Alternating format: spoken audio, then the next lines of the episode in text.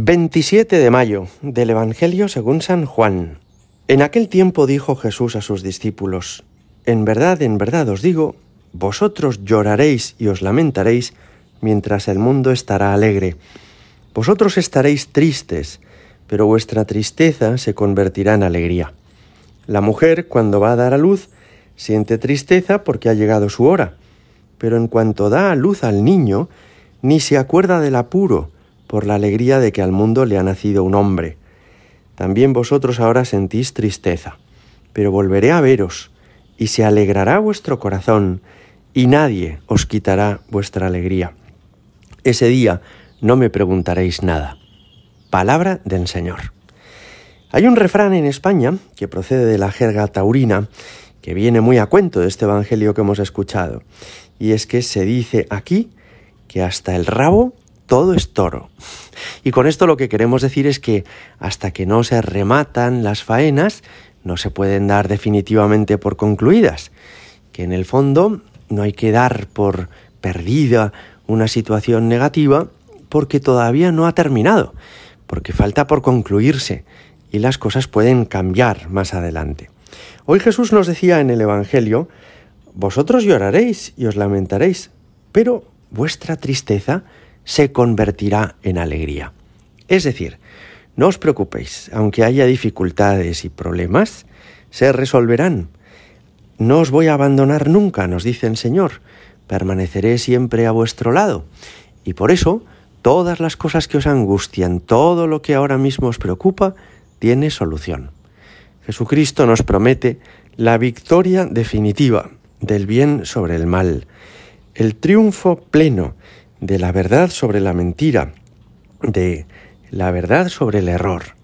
Y esto es muy importante. Fijaos, el maligno, el demonio, intenta hacernos daño. Y lo intenta sobre todo con estas dos armas. En primer lugar, y la conocemos todos, con la tentación, que son insinuaciones para que nos alejemos de Dios, desobedezcamos sus mandamientos o le ofendamos. Pero después tiene otra arma que a veces se nos cuela, que a veces no nos damos cuenta y terminamos siendo heridos con ella, y es la desesperanza.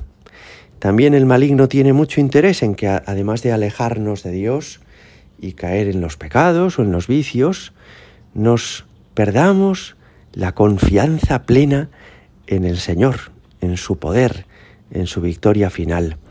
Quiere robarnos la esperanza quiere hacernos pensar que el destino ya está escrito, es inexorable y va a ser negativo. ¿A qué me refiero con esto? Hay personas, por ejemplo, que tienen una impresión muy negativa de la marcha de la sociedad y que piensan todo va cada vez peor. El ambiente de los jóvenes en los pueblos y en las ciudades, la formación de las familias, em, la moralidad de las costumbres, es que cada vez estamos peor. Se aprueban leyes injustas o leyes inmorales. Hay un sistemático deseo de destruir la civilización cristiana. Bueno, pueden tener su parte de razón estas personas. De hecho, Jesús dice en el Evangelio, también vosotros ahora sentís tristeza.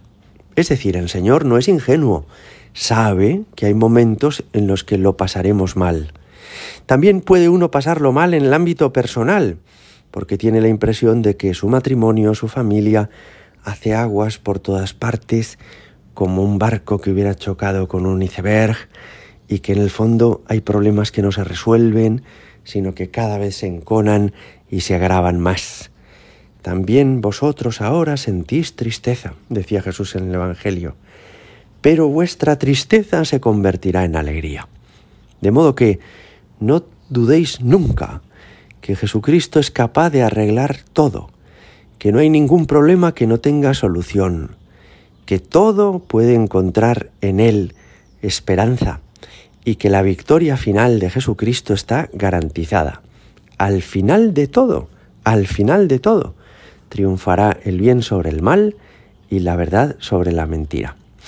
Ha habido momentos especialmente oscuros en la historia el otro día visitábamos una diócesis donde en la última persecución religiosa que hubo en España en, el primer, en la primera mitad del siglo XX, fueron martirizados el 80% de sus sacerdotes. Es decir, hubo un verdadero holocausto en esta diócesis, un exterminio de la Iglesia Católica. Y pensaba, ¿qué debieron de, de pensar entonces las familias cristianas?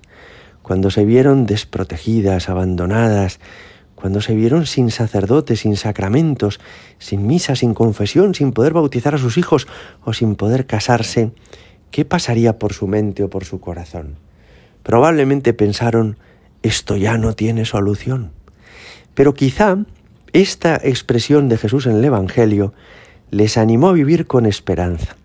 Y por eso en esa región se ha conservado la fe, y además con gran vitalidad. Esta esperanza de que todo tiene arreglo, que el Señor es todavía más fuerte que el mal y que la muerte, que esto que nos ha prometido el Señor, volveré a veros y se alegrará vuestro corazón, nos ayuda a afrontar todas las dificultades con profunda esperanza. Pues vamos a pedirle hoy al Señor esto, que ningún problema personal, familiar, laboral, eclesial, económico, político, que ningún problema nos haga perder la esperanza, que tengamos siempre la certeza y la seguridad de que todo va a acabar bien, porque el mundo está en tus manos, Señor Jesucristo, porque tú eres Señor de la historia. Gloria al Padre y al Hijo y al Espíritu Santo, como era en el principio, ahora y siempre, y por los siglos de los siglos. Amén.